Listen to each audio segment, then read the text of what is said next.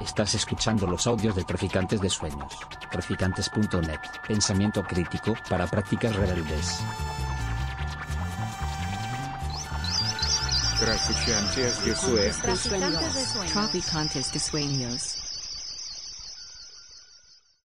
Bueno, pues nada, mil gracias por reservar esta, este rato, esta tarde de 14 de abril eh, y por veniros a, a Traficantes de Sueños eh, para, para presentar, para escuchar a, a Viviana y hacer un- este, este rato de charla sobre el libro que publicó hace poquitos meses, un par de ellos, que se llama Yeguas Exhaustas, que editó Pepitas de Calabaza con los aciertos y que para mí fue el primer libro de, de Viviana Collado en mis manos. Bueno, eh, mi- My Fault, seguro que algunos de vosotros habéis leído eh, previamente su poesía y otras cosas, así que espero que después eh, también pues, aportéis. Y, y eso, pues shame on me, como dicen los, los jovenzuelos que yo no conocía la literatura, la escritura de Viviana Collado, pero cuando este libro, mm, el editor, es que también es mi editor, eh, me, dejó ver algunas páginas hace meses atrás, bastante de tiempo, estaba preparando la edición, eh, ya me llamó mucho, mucho, mucho la atención por su título, la portada no existía, pero por su título y por el tono, ¿no? que creo que, que es lo que, lo que primero va sorprendiendo. Yo voy a hacer una muy pequeñísima introducción de algunas cosas que me parecían más interesantes y, y después dejar, eh, bueno, empezar a charlar con, con Viviana. Yo creo que desde hace bastante tiempo que, diferentes autores, pero sobre todo autoras, que es donde me quiero eh, detener, estamos pues tomando una voz propia, saltando eh, el, mundo cultural, el mundo intelectual, a veces la academia, nos estamos escribiendo, estamos sacando nuestros propios temas, eh, abri- abriendo huecos, abriendo brechas. Sin embargo, todo eso no pasa eh, gratis. Siempre, tiene, tiene un altísimo coste. Eh, hay una frase en, en- en una de, de mis canciones favoritas de Gata Katana que decía algo así que, como que yo, yo puedo hacer todo esto, ¿no? yo puedo cantar todas estas canciones, yo puedo hacer todas estas estrofas, pero, pero cuesta. ¿Pero cuánto cuesta? No, no recuerdo el- exactamente la, la frase. Porque no dejamos, creo que al final, de una manera u de otra lo vivimos todas, no dejamos de sentirnos un poco impostoras. Eh, esta, esta es una frase que me he apuntado del libro, podría ser muchas otras. Eh, Viviana, no, Beatriz, perdón, dice que, que sentía la, le- la lengua grumosa y estaba segura, no, y estaba segura de que cuando llegara mi turno iba a equivocarme. Y como podéis ver, ya empiezo a, a, somos grumosas, a sentir, a sentir el temblorcillo de la voz, de la... No sé por qué, pero bueno, que, que cada vez que cojo un micro me pasa esto.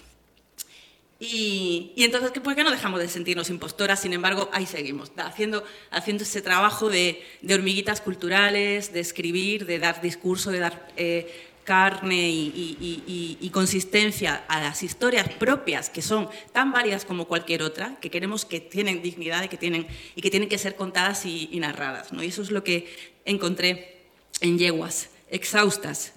Eh, mira, mira, un momentito por lo de los grumos. Aunque nos separan algunos añitos, no demasiados, la experiencia vital de Beatriz, eh, me- o sea, he podido reconocerme mucho en ella. He podido ver eh, cómo a, partir de anécdotas que parecen muy personales, muy particulares, eh, teje ¿no? una especie de telaraña donde mm, cuesta bastante decir de qué está hablando, mm, perdón es una exageración, yo soy librera en Traficantes de Sueños, entonces si tengo que explicar el libro, muchas veces digo, eh, habla de muchas cosas, y las habla, mm, pero de cosas que parecen muy livianas y que son tremendamente importantes, algunas bastante duras y algunas bastante violentas. Entonces decía que esa experiencia vital, digamos que esa- ese recorrido que, que, eh, va trazando Beatriz de crecer, digamos, en los eh, primerísimos 80 y después en los 90 y después los 2000 eh, yo no había leído eh, hasta, hasta Yeguas Exhaustas una novela que, que contase ese panorama cultural, vital, social, de una manera que me apelara tanto, ¿no? que me, me contactara de esa manera. Y que creo que, a, pesar, o sea, a partir de esas pequeñas anécdotas o cuentos o historias que va tejiendo, hacen una descripción sociológica bastante, bastante profunda de los cambios culturales que hemos vivido en, los- en esos 30, 40 años que más o menos llevamos cada una por, la, por las espaldas ¿no? de, de las yeguas. Y, y ahí va trenzando ese, ese ramillete de, de historias que, que hablan de todo, de nada, de muchísimas cosas muy importantes. Hablan del dolor, hablan de la feminidad, hablan de la clase, hablan del trabajo sobre todo, hablan del valor, qué vale, qué no vale, cómo valemos y cuánto valemos, haciendo qué, siendo qué, quiénes. Eh, hablan de trabajar mucho, siempre trabajar todo el ra- rato. Hablan de educación femenina, hablan de cuerpo, habla de maltrato. Y no sabría ni por dónde empezar, pero quiero empezar y soltar el micro para que Viviana hable y nos cuente, y, y- y, bueno, una primera curiosidad que es, eh, que es cómo, cómo va apareciendo yeguas en tu horizonte, porque la escritura no es una cosa que salga de un día para otro, ni mucho menos, es un trabajo de, de hormiguitas otra vez y, y- además hasta donde sabíamos mm, las lectoras eras, eras poeta, eres poeta. Así que cómo, claro, no se abandona tampoco. Bueno, ¿cómo, cómo surgió entonces? Y, y muchísimas gracias por venir hasta aquí. Ay, a ti. No sé si se me oye con esto y si no pego chillido. Bueno, muchísimas gracias por venir, eso es lo primero de todo. Y vamos a estar conversando y, y viendo lo que surge, pero como sé que muchas personas lo han leído y el libro da para, para juguetear y para debatir y para pinchar, pues también os invito a que en cualquier momento intervengáis, me digáis, me lancéis un tema a la cara y digáis, Viviana, ¿por qué no hablamos de esto? ¿no? ¿Por qué dijiste, no dijiste, llegaste hasta aquí, dejaste de llegar? O sea, abierto está para que podáis intervenir. ¿Por qué o, cómo surge el horizonte de yeguas? Eh, lo primero que yo suelo explicar, porque muchas veces me preguntan, ¿no? ¿Por qué, si vienes de la poesía, decides ahora publicar un libro, un libro de narrativo, una novela, con todas las comillas que le podamos poner a este texto llamándolo novela, pero que lo es? Se puede hablar del estatus de, la ficción o no, pero lo es, es una novela. ¿Por qué? Fíjate que en, en mi cabeza por lo menos no hay tanta diferencia, ¿no? Yo planteo la escritura como la lectura, como si fuera una especie de continuum. Entonces, la escritura no, no, se separa, como sabemos, en categorías estancas, igual que nos separamos la vida, igual que no estamos separando todo lo demás. Por eso no, no, tiene, no le acabo de ver sentido a lo de yo soy narrador, yo soy dramaturgo, yo soy, yo soy una persona que escribo. Y eso es lo importante, ya en un continuum en ese trazado. Igual que yo soy una persona que leo, ¿no? No, no hay categorías que se puedan separar ahí. Entonces, desde mi perspectiva, quizá no hay tanto choque ¿no? en el cambio de género o en por qué aparece este texto. Luego, con un poco de mala lechilla, pero no tanto, digo que, que en realidad es mentira y que no es la primera novela que publico. Que yo escribí una novela muy larga, como de 500 páginas, pero que en el subtítulo le pusieron tesis doctoral. pero, pero eso es literatura, eso es literatura, ¿no? Y lo sabemos.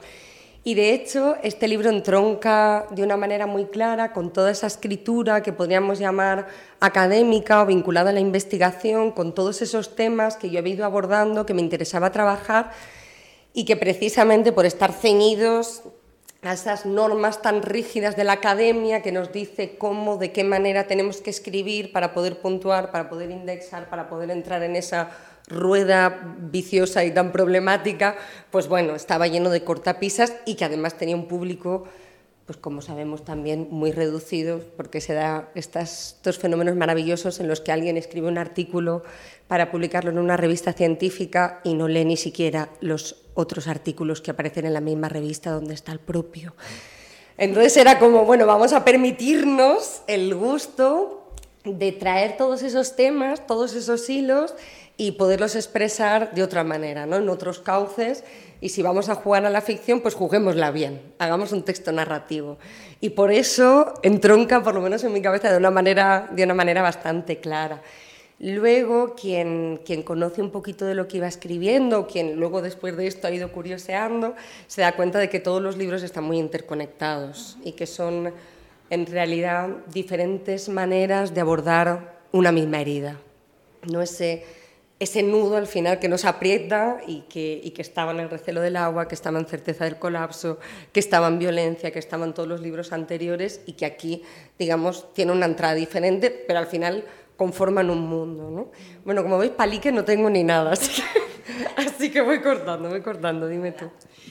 Bueno, entre las muchas, los temas que va hilando y trenzando importantes, eh, aparecen al principio eh, algunos de los que me parecen como más, más llamativos y que, sí, sí me han parecido novedosos en cuanto a qué se escribe, qué se cuenta en la narrativa eh, actual de gente que está viva y haciendo cosas en, en este país. ¿no?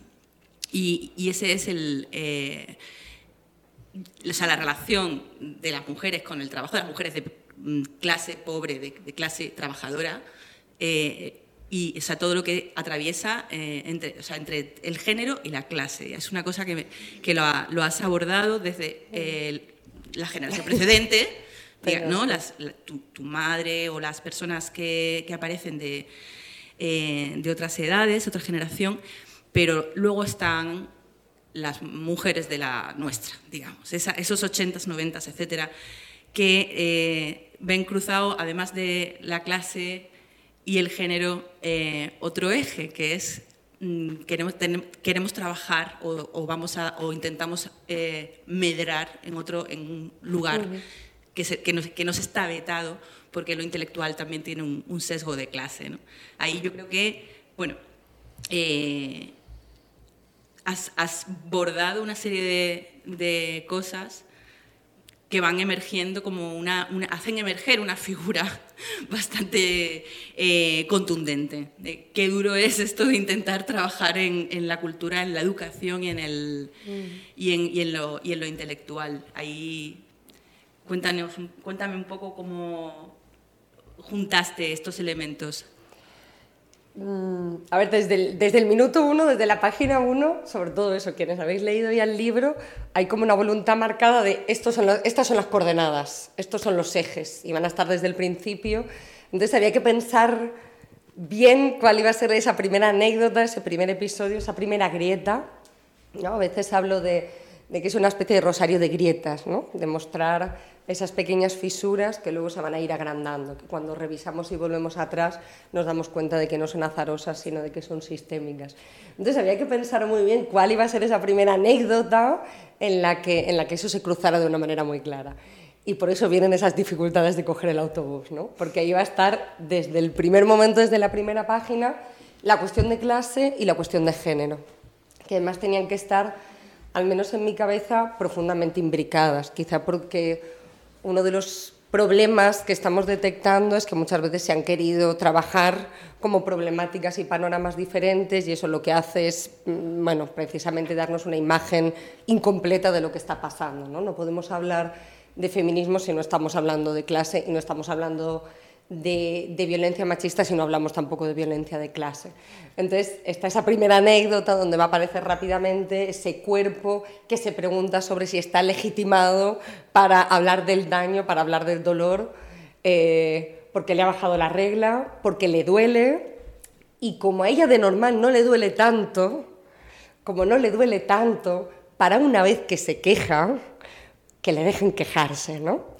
Y se queja a esta pareja, a este Pedro, profesor universitario, mucho mayor que ella, que va a ir marcando y va a ser el, claro ejemplo donde se implica clase y género, eh, con el que acostumbra volver a casa caminando y, y entonces le va a decir que, que no, que lo de coger el autobús, pues como, como que no, que oye, que no estará tan mal, ¿no? Para darse un paseíto para volver a casa. Claro, con esa, con esa pequeña grieta, con esa cosa que parece tan tonta, de repente estamos poniendo las dos cosas sobre la mesa. Estamos poniendo el cuerpo, estamos hablando de la legitimidad del dolor, estamos hablando de diferencia de clase, estamos hablando de dinero. Estamos hablando de dinero. Esa es una de las cosas que, más llama la atención, ¿no, Beatriz, cuando revisita? Estamos hablando de dinero. ¿Por qué no quiere coger el autobús? ¿Qué es lo que pasa con eso? es donde se van lanzando ya algunas de, esas, de esos pequeños lemas que, que van a marcar la orientación de la obra, como ese Lolita nunca paga la cuenta, que es lo que está pasando ahí, ¿no? Cuando esa opresión y esa violencia no se corresponde con los estereotipos de violencia que nos han querido vender. Entonces, había una voluntad de, de intentar escoger una anécdota que englobara y que marcara eso desde el primer momento, desde la primera página. Y el tema de cómo, o sea, que a mí me, me ha interesado, me ha apelado bastante, que, mm, por cierto, cuando, si, si te apetece, hay, una, hay un fragmento de, después que querías leer algo, el fragmento, o uno de ellos que a mí me gusta mucho es la parte en la que eh, Beatriz, pequeñita, tiene que acompañar a, a su madre, limpiar los apartamentos vacacionales de aquellos que se pueden permitir las Sí, vacaciones. si quieres lo leemos, si quieres si te lo leemos. Yo tiro esa. Eh, hay una, ¿no? Como, como la, la protagonista de Yeguas Exhaustas, eh, heredera de, de- del trabajo duro, heredera de esa ética en la que solo se tiene el, El único capital de los pobres es el trabajo. Exactamente. Eh, minimiza su, propia, su propio esfuerzo, ¿no? Está eh, pasando las etapas que tiene que ir pasando como estudiante, como doctoranda, como tal, y, y- y matándose a trabajar, exactamente igual que las predecesoras pero minimiza ese dolor porque, porque todo el tiempo eh, va, va, mm, o sea, va poniendo en, en duda. Nunca es suficiente. Nunca es suficiente Nunca sufrimiento. suficiente. Se pasa muy mal, pero mientras tanto te está diciendo, eh, todo- dice, bueno, a lo mejor por aquí no voy a seguir, ¿no? Te está, al, al lector y a la lectora le está diciendo, a lo mejor esto mm, no lo quiero contar así o, o creo que me estoy pasando. Vez, ¿no? Ha- Había una voluntad además en el libro en que el- la voz autorial y la voz narradora estuvieran todo el tiempo en tensión, ¿no? Entonces, esa Beatriz que está pensando sobre la propia escritura, a través de esos incisos se está planteando, ¿no? Todo el tiempo qué puede contar, qué no puede contar, hasta dónde, de qué manera lo cuenta, de qué sentido tiene que se ponga a hablar de esas yeguas exhaustas que son su madre, que son sus abuelas, que son todas esas personas que han trabajado eso como mulas de sol a sol y se ponga de repente en medio a citar a Walter Benjamin y la culpa que eso le genera, ¿no? ¿Qué, qué lenguaje se puede utilizar para hablar de todo eso sin, sin traicionarlo? Pero desde el artefacto literario, desde el objeto artístico. Entonces hay, hay una voluntad de, de autorreflexión y, y, bueno, y de análisis incluso diríamos metaficcional o metaliterario. Para eso están los incisos, para eso está incluso ese diálogo final de, de Viviana y Beatriz, que llegan a conversar, llegan a preguntarse, y para eso también hay seleccionado un tipo de voz, ¿no? un tipo de narración en concreto, que va autocomentándose y que va haciendo partícipe también a la persona que lo lee de, todas esas reflexiones. Digamos que Beatriz todo el tiempo está cogiendo de la manita ¿no? y está diciendo, ven, ven aquí que te cuente, ¿no? ven aquí, siéntate conmigo, siéntate a tomar un café que te cuente. Y entonces está lanzando ese cable e incluso a la vez que lanza el cable y que le plantea preguntándose si lo que está haciendo está, está bien o no. ¿no? El, el lugar desde el que se enuncia el libro es un espacio de inseguridad, de vulnerabilidad, de autocuestionamiento, de culpa, y eso se tenía que ver reflejada también en la voz que narra, ¿no? en el cómo se narra, para que, que tuviera sentido con eso que se estaba, que se estaba narrando. Eso me, me parecía útil y me parecía necesario. Porque tam también hay otro sitio en el que eh, alucinas bastante. Yo espero no estar haciendo muchos spoilers y, para aquellos que no lo habéis leído, ¿vale?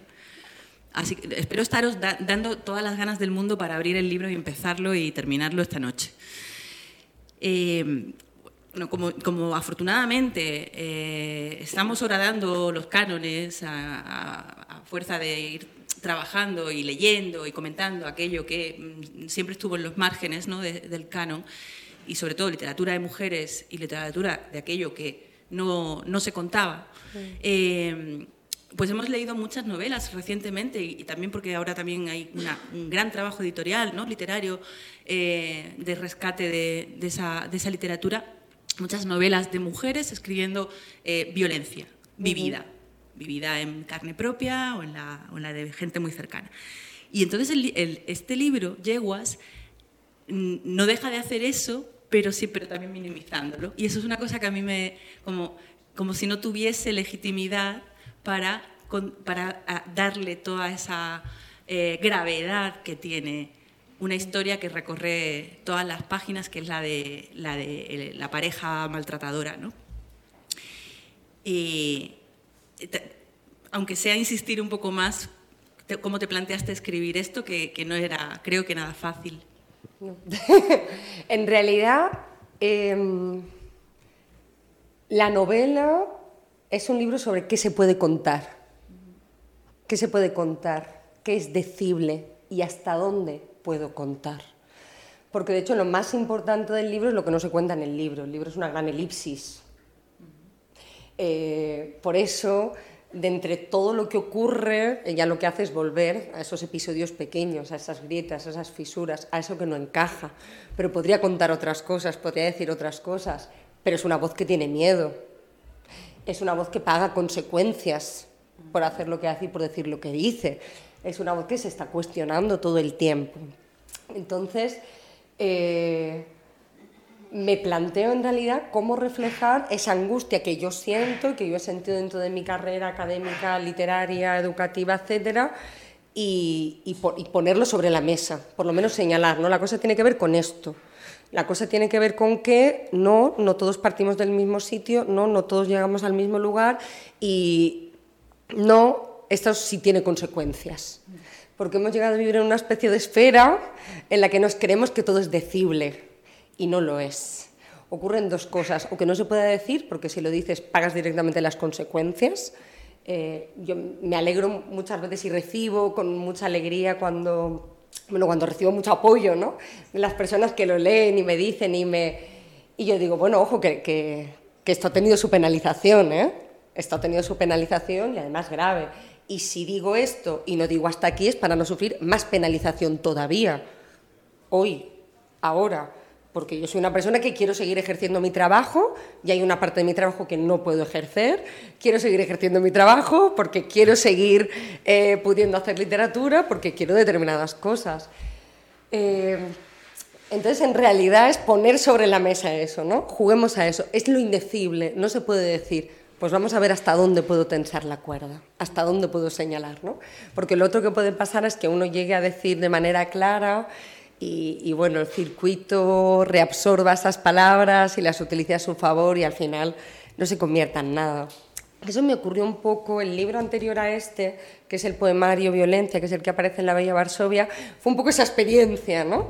Es un libro en el que aparecía, por ejemplo, violencia explícita y violencia física, y que también, bueno, me generaba cierto malestar a la hora de ponerlo sobre la mesa, y que luego ha sido hasta cierto punto fagocitado, ¿no? Que es lo que está ocurriendo con esto, que me encuentro millones de, de perfiles que ejercen violencia y que están y que están dándome palmaditas en la espalda, ¿no? Por el libro y lo estupendo que es. Entonces, eh, es poner eso sobre la mesa, ¿no? ¿Qué, es, qué podemos decir? ¿Hasta dónde puede decirse la violencia? Espinosete un poco. ¿Eh? Espinoso, espinoso. Espinoso, espinoso. Como... Como sí, es bastante impresionante ese trabajo ¿no? sobre cómo son imaginaciones mías, dice Beatriz en, algún, en más de un momento. Eh, no puedo quejarme, pero, sí, pero seguimos trabajando como las yeguas, pero eh, no puedo quejarme. ¿no? Y, la violencia eh, que va recorriendo de esa manera, mm, como, como, como ríos, riecillos, ¿no? venas, es también, es también la, la, que, se, la que ejerce eh, la propia protagonista. Sobre el autoodio es una palabra que aparece, yo creo que en todos los capítulos, prácticamente. todos, en todos ellos probablemente aparece en algún momento.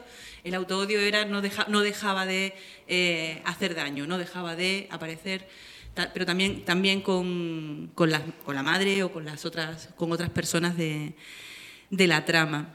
Hay una entre las miles de, cosas del, libro hay una parte en la que, y tampoco para no escarbarlas todas y dejaros hueco a que eh, preguntéis ahora, en cuanto me calle, eh, me, gusta también una, una, parte que es la del cómo valorás, o sea, valora la narradora, Beatriz, entiendo que también en algún punto eres tú, eh, la educación, ¿no? dedicarse a la educación no como un, un destino eh, peyorativo o me- medio eh, fracasado del- de la persona que quiere ser creativa, intelectual, bueno, escritora, sino, sino como una vocación, porque, bueno, Beatriz se dedica a la, a la enseñanza de, de estudiantes, eh, adolescentes, y, y es que me parece como, como una reivindicación interesante. Eh, hay algo que yo digo siempre, pero creo que es verdad, ¿no? La, la novela sobre la educación está por escribir, ¿no? La novela de campus se está empezando a escribir ahora, que sí tiene, sí tiene tradición en el mundo anglosajón, pero aquí no. Y la novela de instituto, ya ni decimos, ¿no? Estamos continuamente recibiendo productos culturales eh, ambientados en institutos que, por supuesto, no tienen ningún anclaje ni, ni nada que se le parezca con la realidad, ¿no? A la hora de representarse. Entonces vivimos en una especie de esquizofrenia donde no hay ni un calado real. El mundo cultural sigue teniendo esa posición elitista y considerar que determinados ambientes no son todavía óptimos o adecuados para convertirlos en, en objeto de arte. Entonces se produce esta, en fin, esta sensación tan paradójica en la que tú preguntas a la chavalada de bachillerato y su gran referente de producto cultural en el instituto es élite. Eh, Claro, para de contar. Claro, ¿no? Claro. Eh, ya no solo por lo que representas de clase, sino por todo lo que está ocultando, ¿no?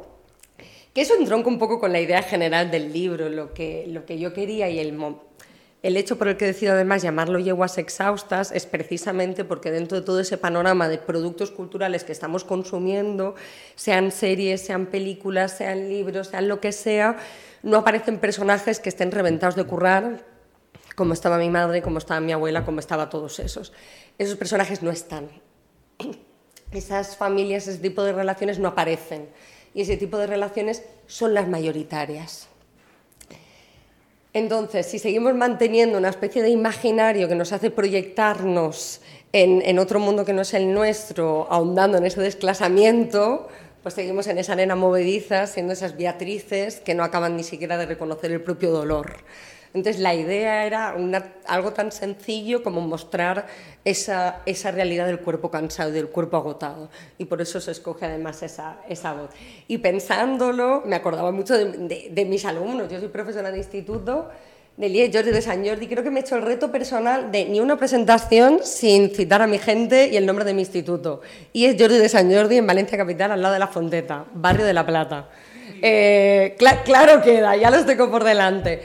Que eso, que, que pensaban ellos, un barrio complicado, un barrio difícil, un barrio donde hace años se vendía mucha droga, como yo digo siempre, hijos de marqueses y duqueses no tenía, y sin embargo, donde esa gente se está proyectando es en élite. No tienen ni siquiera un imaginario de su propia clase, con lo cual les han eliminado la conciencia de clase.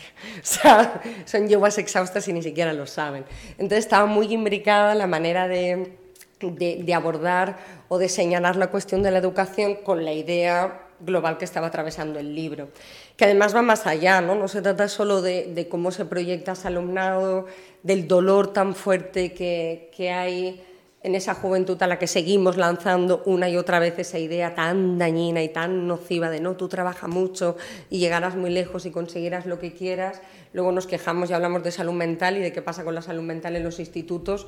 Es obvio, si les estás diciendo eso, lo que está, lo que está pasando. Pero ya no solo por eso, sino que ocurre con todo ese cuerpo de profesorado que está increíblemente expuesto, eh, que se ve encarado a esa cosa tan peliaguda de la ejemplaridad, eh, qué eso que no es ser ejemplar o qué es lo que está pasando, eh, de qué manera tejemos las redes afectivas, eh, en positivo y en negativo. Hay muchas cosas que, que se insinúan y que se dejan ver en el libro y se habla, por ejemplo, de cómo esas relaciones que seguimos teniendo terroríficamente normalizadas en la universidad, bueno, no están tan lejos de lo que pasa en los institutos, ¿no? En fin, en fin, podemos... Mucho que- Sí, mucho que cortar ahí. Pero bueno, que quería señalar ese, ese hecho porque creo que eh, es muy importante. O sea, que la gente que genera eh, los productos culturales y la, y la narrativa de- del presente se impliquen, en fin, con la educación de, la- de las gener- nuevas generaciones porque es que es eh, tremendo el problema. Eh, de falta de, de horizontes y de todo lo demás. Y ahí esa reivindicación me gustaba. Muy bien. No sé si. Sí, ah, no. no iba a decirte, no sé si como antes has dicho lo del pasaje, de cuando Beatriz acompañaba a la mamá, si quieres que leamos a lo mejor. Me No sé si os, si os apetece o no. Yo, a, a mí es que me gusta leer, es un vicio que tengo. Precisamente como, como vengo de eso, del mundo de la poesía, claro, cuando uno presenta un poemario, bueno, habla, comenta, ¿no? Da, da cuatro líneas, da cuatro coordenadas y recita. Entonces, cuando de repente me vi pensando cómo se presenta un texto de narrativa, dije, ¿y los narradores por qué no leen? que sí que en ocasiones se lee, ¿no? En ocasiones se lee, pero es verdad que es menos habitual. Entonces, es algo, es algo que, me da, que me da especial gusto, ¿no? Devolverle a la literatura ese cuerpo de ser leída en voz alta en medio del grupo. Luego me pasa una cosa horrorosa y es que leo, como, leo de poeta. Entonces, a la que me doy cuenta, tengo como que bajar y decir, Viviana, acuérdate que esto, que, es- que esto es narrativa, ¿no? Que es lo que está pasando ahí. Entonces, tengo así como algunos fragmentillos que me gusta leer, pero como has citado el de, el de esa Beatriz, cuando acompaña a la madre y además está muy cerca de cuando aparece el título, eh, podemos leer ese, ¿no? Cuando uno aborda el libro, el libro, por supuesto, no tiene una pretensión lineal, sino que es esa Beatriz adulta que va volviendo, ¿no? a diferentes momentos de su vida, eh, cuando es pequeña, cuando llega a la universidad, cuando es adolescente, cuando empieza a dar clase, y, y a partir de cada una de esas fisuras, clac, abre esa especie de, de espesor de pensamiento para comentar. En uno de los primeros capítulos se habla efectivamente de cómo Beatriz pues, acompaña a esa madre, que es temporera y que entonces en invierno trabaja en una fábrica de fruta, que en verano trabaja yendo a limpiar apartamentos, pero como no trabaja donde puede, en lo que puede, y, y se narran varias escenas de cuando ella pues es la pequeña, la madre no tiene dónde dejarla y se la lleva detrás en esas jornadas maratonianas de principio de mes, de cambio de quincena, en la que tiene que ir y limpiar uno detrás de otro casi sin pensar. Así que si, si me dejáis, os leo un poquito de por ahí. Si se hace muy largo, me guiñáis así el ojo fuerte y, y recorto. En esos largos días en que acompañaba a mi madre a trabajar de verdad, le ofrecía montones de veces mi ayuda. Ella, de vez en cuando, me daba una escoba para que me entretuviera. Había pertenecido a una generación de niños que habían tenido que colaborar a la supervivencia de la familia. Había sacado a las cabras descalza, hiciera frío o calor. Se había desgastado la infancia entre los cerros. Había aprendido la lección. Por eso, esa escoba que me pasaba de vez en cuando no era más que un mecanismo para callarme y hacerme sentir útil. Algunos de los apartamentos estaban realmente sucios. No podía entender cómo se podía generar tanta basura en solo 15 días o una semana, que era el tiempo que solían estar los inquilinos. En mi casa, la limpieza había sido siempre un signo de honradez. Pobres, pero limpios. Parecía ser el lema oculto. De hecho, la insistencia en la higiene doméstica que tenían mi madre y otras muchas madres del pueblo era tal que resultaba perturbadora. ¿Qué clase de mancha pretendían borrar con tanta limpieza? ¿Sería la propia pobreza la que querían borrarse? Uno de esos días en que yo andaba con la escoba, me empeñé en barrer debajo de la cama de matrimonio de la habitación principal. Mi madre estaba quitando las sábanas usadas a toda prisa y maldiciendo que yo anduviera enredándome entre sus piernas. No hay más sitios en toda la casa. Tienes que estar aquí en medio, barriéndome los pies. ¿No ves que no me dejas adelantar? Yo quería estar cerca de ella. Si no me veía, no tenía sentido hacer ninguna labor. Habíamos pasado ya por muchos apartamentos, estábamos solas, yo andaba especialmente aburrida y ansiosa. Ella debía de estar ya agotadísima a esas horas. Nos íbamos a acostar muy tarde y a la mañana siguiente había que continuar igual de pronto. Antes de meternos en la cama, habría que lavar el uniforme de trabajo de mi hermana y prepararle la comida a mi padre. Pero, obviamente, todo eso lo iba a hacer mi madre, no yo. entre el polvo que fui acumulando con el recogedor, apareció la funda transparente que envolvía una caja de cigarrillos, el recibo de unos cuantos cubatas en un chiringuito de la avenida del puerto, un montón de arena de la playa y una especie de goma plasticosa con un líquido dentro y un nudo impidiendo que se derramara. Era un preservativo usado. Yo era pequeña y no lo reconocí. Lo cogí con la mano, con curiosidad, y le pregunté a mi madre qué era. A ella le costó unos segundos darse cuenta y cuando lo hizo me dio un tremendo manotazo en la muñeca para que lo soltara. Me había hecho daño realmente y me eché a llorar. Mi madre me miró un tiempo breve, pero infinito, sin decir nada. Entonces se fue agachando despacio hasta cuclillarse en el suelo y se puso también a llorar. Mis lágrimas se cortaron en ese mismo instante y me quedé a su lado, en silencio. No volvimos a decirnos nada hasta que llegamos a casa. Quizá esa noche mi madre empezó a soñar con que fuera cajera del Mercadona para no tener que recoger el semen de nadie. Es una postura incómoda la de estar en cuclillas. Una no se deja caer del todo, ni siquiera en el derrumbamiento se permite destensar el cuerpo. ¿Por qué no se sentó en el suelo? ¿O por qué no se colocó al menos de rodillas?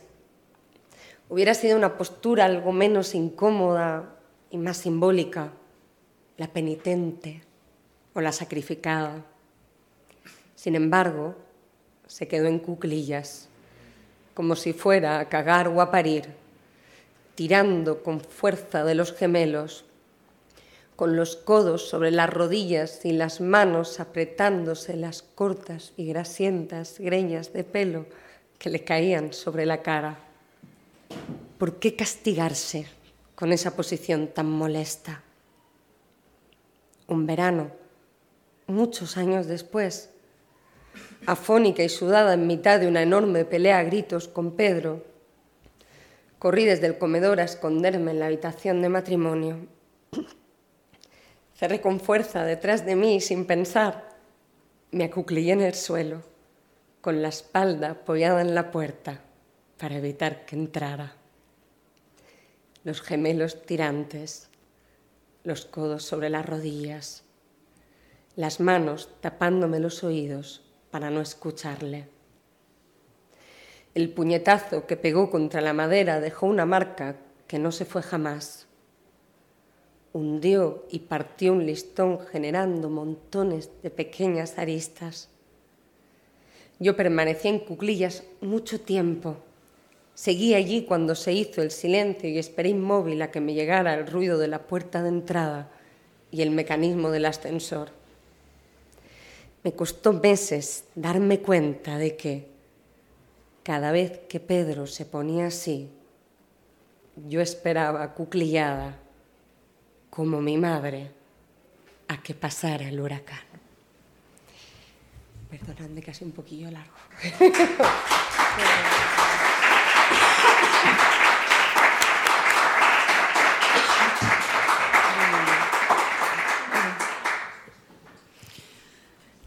Dice, yo, yo lo que más quería en el mundo es que mi madre me quisiera. Dice otra frase del libro, en un capítulo, pone unos pasajes que a mí me parecen súper interesantes, en los que utiliza la música popular para, para, su crítica cultural. A mí, verás, lo voy a, lo voy a, lo voy a plantear así. Y, y, para problematizarlo, aunque al final resulta que estoy de acuerdo con, con Beatriz. Ay, perdón, solo un, solo un segundín. Sí, fíjate, mira que he leído un fragmento largo. Yo lo que quería era llegar a las yeguas exhaustas. Ah. Justo después de eso, perdonadme, justo después de eso viene, por si a alguien le da curiosidad y no lo conoce aún, viene el, el parrafito exacto donde eso se dice, ¿no? que va muy a cuenta de, de esa percepción de cómo genera la imagen, en este caso de la madre. y cito, crecer consistió en ir entendiendo los motivos por los que mi madre casi siempre estaba seria y triste. El principal era sencillo, sencillo y apabullante. Estaba cansada. No cansada metafóricamente, no cansada del mundo y sus problemas, de la incomprensión o de las peleas. No, estaba literalmente cansada, físicamente cansada, reventada de tanto currar como una yegua siempre exhausta al final de una carrera que no se acaba nunca. Porque justo, justo aparece en ese, en ese pasaje. Perdón. Digo, sí, yo, yo había escogido este pasaje, además de porque lo habías nombrado tú por algo. Claro. Ahí no está clarísima la, el porqué de las yeguas. Pero, pero que, que, todo el mundo queremos que nuestra madre nos quiera más que nada, como decía yo antes. Eh, y también dice en ese pasaje que la música tiene un efecto delator implacable. Como hace, como hace la novela, entre otros estupendos temas así, eh, de hablar de la clase eh, cultural también y, de cómo en estos últimos 30, 40 años se ha convertido en algo mm, cotidiano o, incluso deseable perseguir eh, el desclasamiento, muchas veces por lo cultural, ¿no? Porque a veces por, la, por lo material es imposible simplemente nos introduce eh, esta, la crítica a través del ejemplo de la música popular. Al principio pasa que es que eh, la técnica no nos acompañaba mucho, pero puse estopa ahí para, para que entrásemos. No se, no, se oía, no se oía prácticamente nada. Claro, yo decía, es que, eh, pero si Beatriz ha crecido más o menos en el mismo ambiente que yo, incluso mm, pocos años más tarde, y ¿Cómo, cómo puede ser que... Mm, eh, y yo tenía, eh, también es verdad que he crecido en una ciudad, pero Sevilla, Andalucía. Eh, pues los mismos puestos de casetes y los mercadillos domingueros o, de sábado, em, pero en mi casa sí había mucho disco y mucho vinilo y yo mm, me resistía a pensar pero vinilos desde de eso, de, rock and roll, de no sé qué, de Pink Floyd, que es uno de los ejemplos que utiliza la prota, me resistí a pensar que, que, la, música que la vive con muchísima con frustración, ¿no? porque, porque le ponen pruebas y porque no reconoce aquello y lo demás allá y no tiene aquellos referentes, eh, fuese, fuese tan definitoria. Luego he reflexionado mucho sobre ello, porque eh, al final para darle la razón a Beatriz, porque, porque he visto tantos ejemplos de, personajes a nuestro alrededor, perfiles como los llamaste hace un rato, que eh, se, han creído mejores que nosotras por tener toda esa colección, por tener todos esos referentes, o por, ¿no? O, eh, y, eh, y, que además hacen el, paseo que tú también señalas, o que señala Beatriz, hacia eh, ahora vamos a valorar a Camela, o a Estopa, o tal, o cual, porque, mm, eh, bueno, vamos a, dejar entrar a, los bárbaros en, nuestro, en nuestra élite cultural. Pero, o sea que al final quería hacer una crítica y he terminado dándole la razón. Qué bien. ¿Hablamos de música? Sí, claro que sí, si quieres. Hablamos de música. yo, creo que en cualquier momento sí se puede intervenir. ¿eh? ¿eh? claro, como decía, el planteamiento era pensar elementos o episodios que crearan un espacio común eh, que todos transitáramos y, donde pudiéramos reconocer, clac, esas, esas heridas, esos quiebres. Entonces, pensando algo que fuera muy representativo, muy identitario, que marcara de una manera muy clara de dónde venimos, ¿no? cómo es nuestra familia, cómo es nuestro barrio, cómo es el lugar del que procedemos, pensé que la música era una joya en ese sentido, que la música es un mecanismo muy delator, como dice, como dice Beatriz ahí, con culpa, porque delatar tiene connotaciones negativas, ¿no? Muy delator o que hace estallar de una manera muy clara de dónde venimos, ¿no? Son esos huecos, esas fisuras de donde se quiebra. Y que además está revestido, pues eso, de un clasismo, de un elitismo sistémico. Que era algo, como decía, que, que, yo venía pensando, venía trabajando también en, desde otros lados, ¿no? porque imagínate yo que soy hispanoamericanista, eh, lo que me he tenido que encontrar y lo que me he tenido que comer hablando de reggaetón que ya llega un momento de yo ya he defendido todo lo que tenía que defenderlo, lo sigo defendiendo a muerte. Eh, podemos hablar de elitismo, todo lo que queráis, ¿no? Pero venía de trabajar tanto eso que de repente dije, bueno, es que eso tiene, tiene que verse aquí, ¿no? Tiene que verse en esa, en esa Beatriz. Eh, también había otro trabajo musical previo que aparecía en los poemarios, que es todo el trabajo con la copla, que eso sí se está empezando a trabajar ahora muy bien, se está recuperando, se está utilizando para, bueno, para hablar de cosas muy dolorosas que han pasado y, se está resignificando. Y, por ejemplo, en Certeza del Colapso aparecía, aparecía mucha copla, por eso eso está recogido de ahí. Pero vamos, yo necesitaba ese personaje eh, que hiciera todo ese camino que, yo he hecho y que muchas personas hemos hecho con respecto a la música que nos ha ido acompañando, eh, para delatar o para marcar las fisuras. Entonces, claro, Beatriz se pregunta, eh, si mis padres no escuchan a Bob Dylan ni Leonard Cohen, no porque no quieran, sino porque es que jamás en una conversación cotidiana de su vida se lo han cruzado eh, con una naturalidad clamorosa, eh, si ellos lo que escuchan y lo que siguen escuchando es a Manolo Escobar o a Perlita de Huelva, eh, ¿qué debería de estar escuchando yo, no? ¿Y por qué que mis padres escucharan a Manolo Escobar me colocan en un lugar diferente a aquellos cuyos padres escucharon a Leonard Cohen? ¿Por qué ellos son los dueños del canon y los míos no? Claro, este es un proceso, como todos sabemos, el sistema siempre gana si cree que eso solo te pasa a ti. Entonces Viviana Cuidado Cabrera creció pensando que bueno, que vivía pues eso, en una familia de inmigrantes andaluces y que además de una zona muy concreta, de Almería, muy pobre, muy, muy difícil, que además mis padres pues que eran mayores, que habían sido criados de otra manera, y que entonces eso debía de ocurrirnos a los cuatro, ¿no? A los cuatro que habíamos caído en esa circunstancia vital.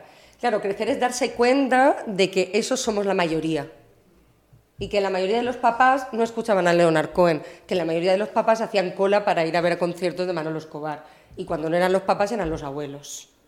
Entonces, eh, volver ahí y repensar nuestra propia historia identitaria y cómo nos seguimos construyendo desde ahí, eh, tela, ¿no? Forma parte de, esa violencia sistémica que seguimos recibiendo. Entonces, por conectaros un poco con las cuentas que se, con lo, que se cuenta en el libro, sobre todo para, para los que no lo habéis podido ojear, eh, la música se convierte prácticamente en un mecanismo más de maltrato. Es algo que Pedro utiliza para dejarla en evidencia. Yo escogí la música porque me parecía muy interesante, pero podría ser eh, con cine, a lo mejor hay gente que le ha pasado, no conoces esta película, no conoces a este director, no conoces, o podría haber sido con pintura, con cualquier otra cosa. A mí me parecía que la música era más transversal ¿no? y que tocaba quizá más entraña y por eso me interesaba recogerla, pero se convierte en un mecanismo eh, de señalamiento constante, de buen rollo, jiji, jaja, ¿no te suena esto? Y este grupo no lo conoces y esto no lo has escuchado, qué buen rollo, qué buen rollo, pero estoy todo el tiempo mirando tu identidad. Estoy colocándome a mí, estoy cuestionando dónde está tu lugar y estoy recordándote la posición en la que estás y estoy haciendo que sientas vergüenza de dónde vienes, porque por lo que se ve mis referentes son más legítimos que los tuyos. Eso es maltrato, eso es un mecanismo de tortura y además eso es un mecanismo sistémico que aquí se manifiesta y imbrica muy bien con la cuestión de género dentro de la relación de pareja, pero que es transversal. Es decir, estamos hablando de violencia de clase sistémica que se sigue ejerciendo y, además en una rueda que no para y yo la veo con, con mi chavalada del instituto, que como bien te he dicho, no son hijos precisamente ni de marqueses ni de duqueses, que es lo que escuchaban ellos, ¿no? que es lo que estaba. Entonces me, me venía muy bien en ese sentido trabajarlo, recogerlo y repensarlo desde ahí. Eh, luego, claro, yo quería escoger algo que fuera muy simbólico, muy icónico, que todo el mundo conociera, y entonces tenía que ser Camela tenía que ser Camela. No sé si alguien no ha visto nada, nada del libro, pero en el índice, que yo al índice le tengo mucho amor y mucho cariño, eh, siempre, lo digo, que además tiene esa estructura casi como de caballeresca, ¿no? De cuando no sé cuántos, tal, de cuando no sé qué menos. Entonces hay dos capítulos, porque con uno no tenía bastante, había, ya, que lo hacíamos, lo hacíamos bien, dos capítulos que son de por qué empecé a escuchar Camela para que mi madre me quisiera. Eh, ya así de primeras, ¿no? Eh, Luego aparece Estopa, efectivamente, unos capítulos, pero porque con Estopa pasa algo parecido, pero bueno, eh, con Camela es más flagrante y Camela sigue haciendo más daño. Entonces me interesaba que fuera un referente súper conocido, súper transitado, que todo el mundo rápidamente supiera de qué estamos hablando, que tuviera muchas connotaciones y que fuera un fenómeno sociológico relevante y que mostrara un poco el proceso de Beatriz, de Viviana y, y de una sociedad completa. Con todo esto, bueno, tengo que decir que esto me ha dado muchas alegrías. Algunas de ellas, como por ejemplo que te entrevisten en Radio 3 y hablar de Camela en Radio 3. Eso, eso tengo que decir que me ha dado así un gustirrinir. Esto es una medallita que me he colgado ya, ya para siempre. Luego, anécdotas, algunas extrañísimas, como encontrarme, por ejemplo, a una presentadora eh, que escogió la, la, librería, yo no la conocía personalmente, y que hablando del, del libro eh, dijo, y además delante de todo el mundo, que leyendo el libro había tenido que buscar Camela en YouTube porque no lo conocía para saber qué tipo de música hacían. Mira. eh, dices, estoy viviendo otro capítulo de las yeguas ahora mismo en directo. Eso me está pasando constantemente. Las contradicciones en las que nos pone este libro son una cosa maravillosa, son una delicia. Eh, a pesar de eso, y aunque uno pueda entrar y salir y decir abierto y tranquilamente, a mí no me gusta nada, a mí, a mí sí, a mí no, es un referente, es un icono, significa cosas. Y además significa algo potentísimo a nivel socioeconómico, que era algo que a mí me interesaba mucho, ¿no? Eh, traer a un grupo que no tiene ninguna discográfica potente, es decir, un grupo que no aparecía en televisión, que no sonaban las emisoras de radio, que no se vendían las tiendas de discos y que desde ese margen, desde esa fuera, consigue saltarse a la industria, consigue saltarse al sacrosanto capitalismo y conseguir estar en el centro de un país entero. Hostia, ni más ni menos, ni más ni menos. Quiero decir, es que como fenómeno es brutal, es impresionante el calado que consiguen y cómo eso, consiguen ocupar un espacio central desde el margen del margen. Eh, eso es muy impresionante, por eso está está la escena en la que Beatriz cuenta cómo de adolescente, ella tiene marcado de pequeñita adolescente, cuando en las fiestas patronales de su pueblo el ayuntamiento trae a Camela y dice, ¿cómo puede haber tantísima gente viendo a escuchar a, a, este grupo que no sale en ninguna parte, que tienes que comprar eso en la parada del mercado, en la gasolinera? ¿Qué ha pasado? ¿no? Y entonces ella dice algo que por lo menos para mí es como muy hermoso, ¿no? dice que esa noche cantando a voz en grito, cree que entendió lo que era tener conciencia de clase. ¿no? Entonces, como fenómeno es impresionante. Por eso luego aparece Estopa y digo que el fenómeno es un poco parecido, que ocurrió lo mismo. ¿no? De repente Estopa no había grabado disco, no había contrato firmado, no había discográfica detrás y sin embargo todo el mundo tenía un casete grabado de un casete, grabado de un casete con la maqueta de Estopa y todo el mundo sabía las canciones. Yo he intentado averiguar desde el presente dónde salió el casete primigenio, no lo he conseguido, ni siquiera si en mi círculo cercano, o sea, no sé quién fue el primer amigo a mí, no sé qué llegó con eso. La cuestión es que no habían firmado un contrato. Es que es impresionante, quiero decir, son unos fenómenos de, de tanta fuerza, de tanto calado, que solo por eso uno dice, coño, ¿cómo puede ser que no haya 18 ensayos preguntándose qué es lo que pasó ahí, ¿no? ¿Qué es lo que ocurrió? Además de ese inicio que es tan fuerte y tan potente, digamos que, que son un, termómetro de lo que ha pasado con la cuestión identitaria. De repente aparece eso, se convierten en nucleares viniendo de los márgenes, ocupan muchísimo espacio y nos hacemos mayores eh, y entonces renegamos completamente de Camela. Y Beatriz dice por ahí que, que abandona, ¿no? con la furia con la que, con la, que la juventud abandona la, la, infancia, renegando de todo. Todo eso era terrible, avergonzándonos y colocándonos a determinado espacio. Luego pasa todavía más tiempo y entonces recuperamos a Camela. ¿no? Camela vuelve a aparecer por ahí, eh, vuelve a aparecer en televisiones, es como hasta guay, ¿no? cool de repente decir, es progre, defender de repente a Camela, volver a ver conciertos. Agradezco a todo el mundo que a través de redes sociales me informa de todos los conciertos de Camela.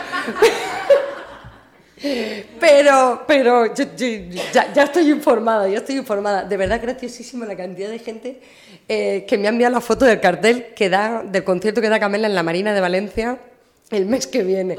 Es divertidísimo, es divertidísimo también lo que está generando. Claro, eh, hemos recuperado a eso, eso vuelve a aparecer, está en un lugar central. ¿Desde dónde? Para reírnos en su cara. ¿no? Eh, como esa especie de, en el libro digo, como ese friki que invitamos ¿no? a la fiesta para, para reírnos sin cariño de él. Eh, ¿De qué se está riendo esta sociedad cuando se ríe de Camela? Eh, ¿De qué nos estamos riendo? ¿no? Y Beatriz llega a preguntarse, ¿no? ¿De, de, de quién se están riendo? ¿Se están riendo de nosotros? Que lo escuchábamos. Entonces, eh, ese acompañamiento, esa cosa tan tonta pero tan significativo como esa evolución cultural con un grupo como es Camela es increíblemente sintomática de lo que ha pasado con nuestra identidad cultural, con cómo nos hemos avergonzado de ella, con cómo la recuperamos, ojo, pero desde dónde la estamos recuperando y cómo constantemente nos están señalando ese agujero, esa fisura. Por otra parte, claro, y retomo lo que decía al principio, ella está buscando el anclaje con, con, con su madre, con su familia, con su ambiente. Entonces hay un momento muy gracioso que dice, pues claro, es que mm, normal, si mi madre está escuchando todo el día Perlita de Huelva, pues los Backstreet Boys mm, no le van a decir nada. Lógico, pero quizá, ¿qué es lo que hace pensar a Beatriz que ese tipo de música es la que puede conectar con esa música popular que ella asocia a, a esa genealogía? Eso está por decir. Eso se señala aquí, pero eso está por trabajar, está por explicar, ¿no? ¿Qué es lo que conecta? Y entonces, efectivamente, Beatriz llega a casa, coge, importantísimo, el radiocassette regalado en la primera comunión, como buen armatoste, entonces pone el cassette, lo pone bien alto para que la madre desde la galería donde está faenando lo oiga y rápidamente la madre se acerca y dice, oye, ¿y eso qué es? Y ella piensa, conseguido, ¿no? Esto es, esto es, ¿no? Esta, esta es la música de los nuestros. Esta debe de ser la música de los nuestros. Eh, eso es muy hermoso, ¿no? Que pasa ahí, luego ir avanzando hasta que al final ella llega a preguntarse, eh, ¿no? Ya desde adulta, ¿y qué opinará mi madre sobre Rosalía? ¿Le gustará o no le gustará, no? Eh, porque da nuevos debates que se están abriendo. Claro, eso se podría haber hecho efectivamente, como os decía, con Estopa, pero hay unas connotaciones diferentes. Con Estopa eh, hemos sido menos crueles y nos hemos avergonzado mucho menos de ello. La entrada es diferente, también está, ¿no? Para pensar con tranquilidad, sentarnos y escribir en qué se diferencian esas entradas, ¿no? Qué es lo que está marcando. Pero me parecía que era un núcleo muy jugoso, muy representativo de lo que nos ha pasado, de, de nuestra identidad irresuelta todavía, de la violencia sistémica que continuamos, que continuamos marcando y a la vez que podía interpelar mucho, ¿no? A todo el mundo, cada uno desde, desde su anclaje musical. No sé. Opiniones, Así- conciertos de Camela. próxim- Yo ya no, no pregunto nada más. próximamente. Os- venga, venga, seguro que tenéis alguna cosa que, que no haya salido, que han salido muchas, pero Seguro, seguro. Alguien que se anime a contar, a preguntar tranquilamente, a decir algo. Claro, sí, sí, sí. sí. Dale, no, pero dale, dale. Bueno, estupendo. Bueno, ¿Le puede- eh, lo primero, Viviana, pues enhorabuena. Me, me encanta estar en esta ocasión. Me parece un, ¿cómo diría yo? Un relato muy interesante, ¿no? El que va desarrollándose, ¿no? Es decir, que hayas llegado a escribir esta novela y que esta novela ya esté teniendo el auge que está teniendo y que la estés presentando en Madrid. Me parece una historia muy bonita. También me da gustirrinín venir a Madrid a hablar de Camela, ¿eh? También. Claro. No Radio 3, pero... Ahora, ahora te cuento una de Camela que a lo mejor no conoces. Eh, bueno, yo que te conozco como poeta, me interesa desde el punto de vista del proceso creativo. Es decir, en qué momento, de qué manera decides. Fíjate que en, en violencia, por ejemplo, eh, la cuestión del decir, la cuestión del enunciar, era una cuestión clave, ¿no? Y entonces el lenguaje poético. Además, un lenguaje poético muy determinado, con unos versos, poemas cortos, etcétera, etcétera, es lo que eliges como herramienta. ¿En qué momento, de qué manera, por qué empiezas a escribir prosa, novela? ¿Cómo seleccionas la voz? ¿Hay algo voluntario? ¿Hay algo involuntario? ¿Cómo lo forjas eso? ¿Qué, ¿Qué estás pensando ¿no? en, esa, en esa forma de emitir? ¿Por qué emites de esa manera el, el mensaje? ¿no? Desde el punto de vista de escritora, o sea, me interesa sobre todo desde el punto de vista creativo. ¿Cómo fue un poco la génesis? En fin. Em, digamos porque el, planteamiento de este libro es un poco vamos a sentarnos y a pensar juntas. ¿no? Entonces, aunque yo sí creo que la poesía es también mecanismo de pensamiento y que genera, ¿no? le, le devuelve a la palabra, al lenguaje esa densidad o ese espesor para, para repensarlos, eh, nuestras relaciones, nuestro modo de conocimiento, etcétera, me interesaba quizá crear un espacio que fuera más amplio y que fuera de conversación. Por eso está planteado con esa voz, ¿no? Eh, la voz que habla, la voz que narra en el libro está intentando remedar todo el tiempo esa tradición oral, podríamos decir de alguna manera, ¿no? Esa tradición oral o popular que es tan tremendamente literaria, por otra parte. Y eso ancla con lo que estábamos diciendo. Entonces, pretendía crear un espacio, quizá aunque no sea la palabra, que pudiera ser eh, un poquito más amplio para que pudiéramos colocarnos y poder conversar y poder dialogar. ¿no? No, solo, no solo pasar por la experiencia poética, que es conocimiento pero es emoción, sino también donde pudiéramos reflexionar. Por eso escojo esa voz, que es una voz directamente en primera persona, eso era importantísimo también, eh, pero que era una voz que interpela todo el tiempo a la persona que lee para que se introduzca dentro del texto y que a la vez es una voz autorreflexiva o metaliteraria. Porque es esa Beatriz que escribe y que está hablando con las otras Beatrices, a su vez que Viviana está hablando con la propia Beatriz. ¿no? Entonces era un mecanismo para decir, bueno, yo lo que quiero es que nos sentemos y que pensemos juntas sobre esto. ¿Y tú qué piensas? ¿no? ¿Y qué te parece?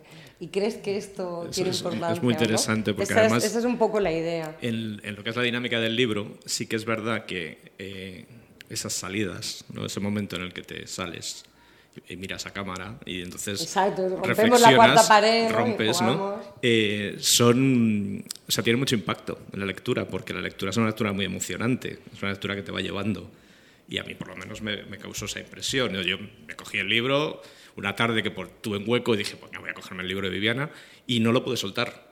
Y entonces había momentos, te lo digo en serio, y es una cosa que no tengo por qué impostar, en que estaba un poco ahogado. Nudito, nudito. ¿no? Estaba un poco ahogado. Y entonces ese momento, esa salida, es como, ah, interesante, ¿no? O sea, no, no puedo evitar leerte como escritor. Entonces sales y dices, ah, interesante lo que ha hecho aquí Viviana. ¿Sabes? Me, me parece... Entonces por eso te digo que, que me parecía interesante el cómo, digamos, en tu proceso creativo llegaste desde violencia a esto, ¿no? que, que es un salto importante, ¿no? De todas maneras, no es tanto, fíjate que no hay tanto una escritura una detrás de otra, sino que están funcionando Sí, es simultáneamente en realidad, ¿no? Es- Sabemos es que, claro, los tiempos de publicación no son exactamente los tiempos de es escritura. es correcto, es verdad. Entonces, en realidad están, Están, están sí, funcionando son- a la son- vez. son las están- dos caras, ¿no? está- exacto, exacto, exacto. Bueno, respecto de Camela, no sé si sabes, Angélica Lidl, no es cualquier cosa, le hicieron un documental. Entonces, el documental era eh, una narrativa de una preparación de un espectáculo de Angélica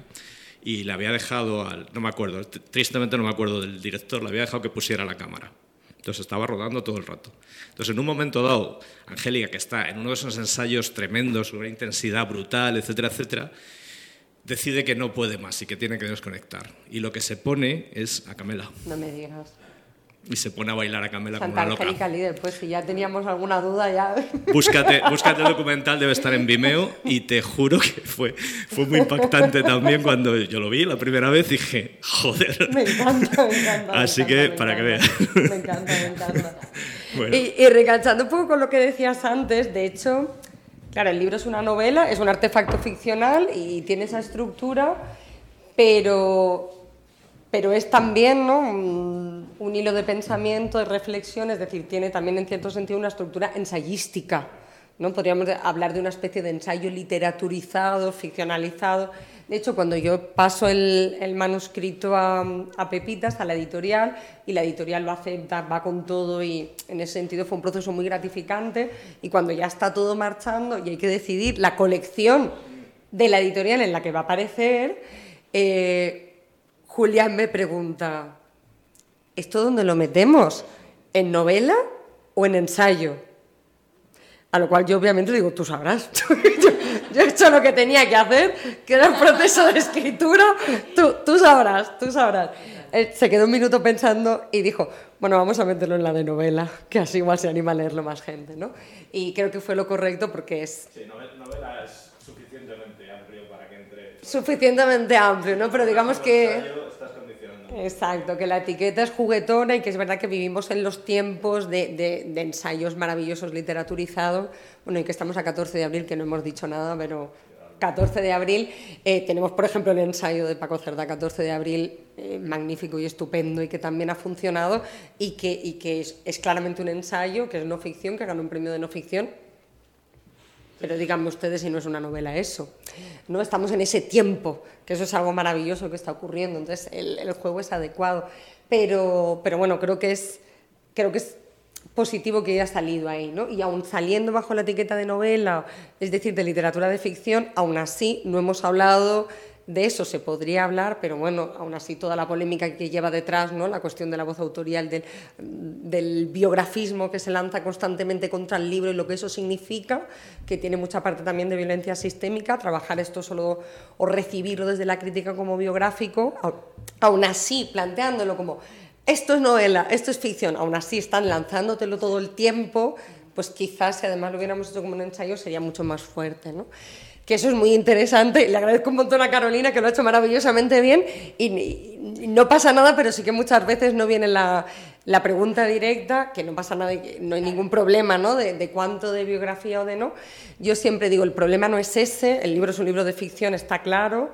Eh, tan de ficción y tan biográfico como podría ser el libro de Buen Amor del arcipreste de Ita. Esto es que los profesores de literatura, yo creo que lo sabemos, lo tenemos de una manera tan clara que que a veces categorías y etiquetas que están siendo tan productivas ahora como autoficción, uno no acaba de entenderlas en muchas ocasiones.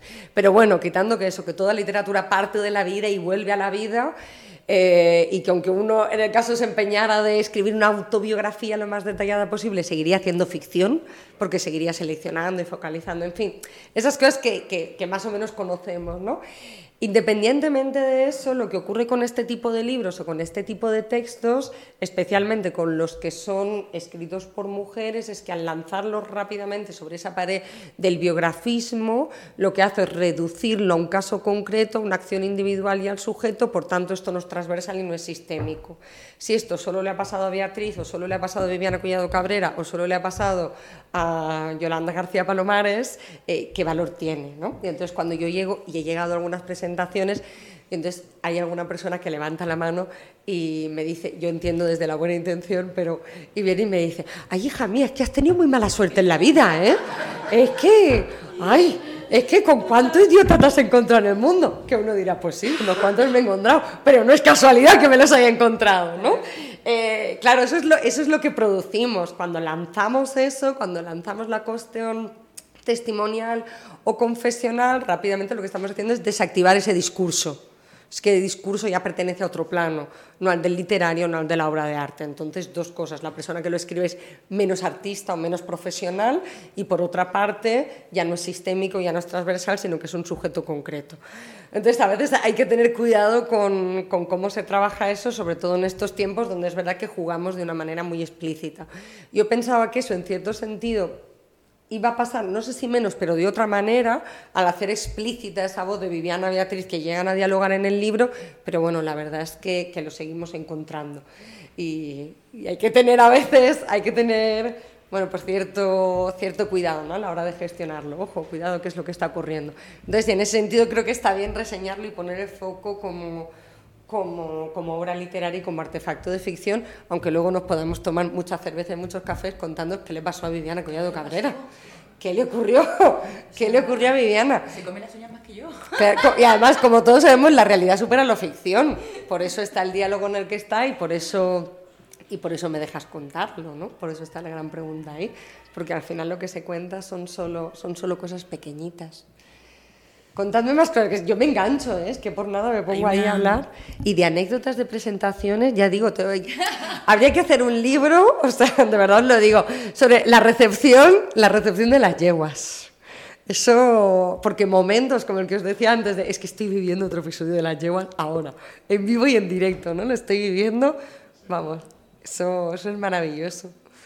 Además se quedaron episodios fuera, ¿eh? el libro, y ahí, ahí sí que he pecado mucho de, de venir del mundo de la poesía, ¿no? La cosa de, la- muy a lo medular, muy a la esencia. El libro está muy, muy, muy, muy recortadito, está muy, muy, muy, muy, muy contenido. A mí a veces también, desde la buena voluntad, ¿no? a veces me hacen comentarios de, "Ah, lo has dado todo ahí, ¿eh? madre mía, ¿no? O, o- o cuánto has vomitado ahí. Y lo mismo, ¿no? Yo entiendo y viene de, de un gesto de aprecio, pero pienso, joder, si es todo lo contrario, el libro está cogiendo rienda, pero todo el tiempo, todo el tiempo, todo el tiempo. El libro está contenidísimo. O sea, el libro solo dice, la cosa va por ahí. Y además no la señalo porque me van a caer hostias. Eso es lo que hace el libro. Y quizá esa, esa es la pequeña aportación que puede hacer, ¿no? el, el miedo al hablar. Bueno, contadme cosas. O preguntarme cosas, si no yo sigo con las anécdotas. No sé si... O curiosidades, o lo que sea.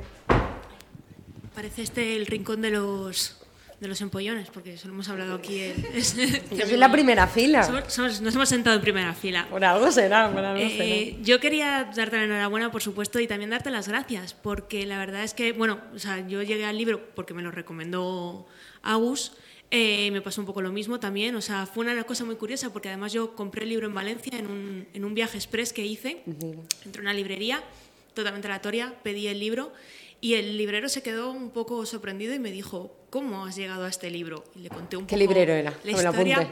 Eh, librería, librería Berlín, puede ser, me lo sé, no, lo tengo por ahí, o sea, y, y me- además me, se quedó muy sorprendido y me preguntó porque me dijo que eh, estaba teniendo muy buena acogida y que además estaba, era un libro que habían incorporado hacía muy poquito, pero que estaba teniendo muy buen resultado y le había sorprendido ¿no? que, que tal. Así que también por ahí hay, hay ese, ese feedback.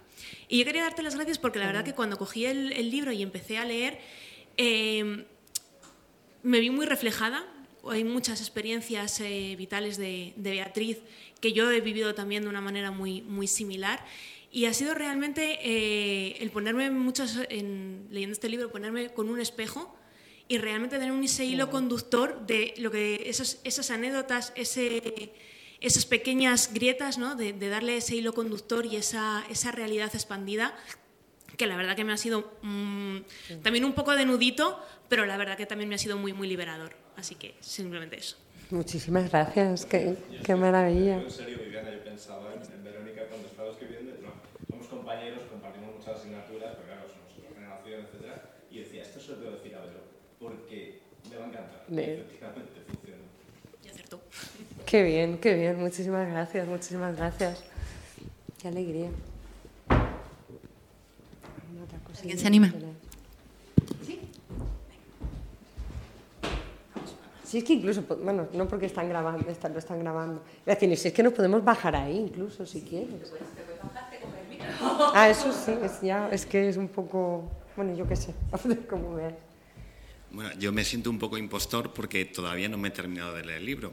Estupendo, si yo, yo yo- pienso que la gente no se lo ha leído. Luego me da mucha alegría cuando me encuentro en las presentaciones que hay personas que se Pero sí leído. quería comentarte, yo he llegado al libro, eh, a yeguas- he llegado a yeguas exhaustas a partir de, de violencia, eh, que además lo, lo leí un día en la casa del libro, de esto que lo coges, lo lees del tirón y compré más, más tarde. Entonces descubrí yeguas exhaustas eh, en esta librería eh, buscando eh, un regalo para mi madre, que era su cumpleaños el, el- el 8 de marzo.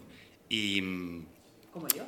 Y me ha llamado la, la- la Qué guay, atención oye, fechaza, ¿eh? Fechaza. el impacto tan, tan potente que, que- que tuvo en ella.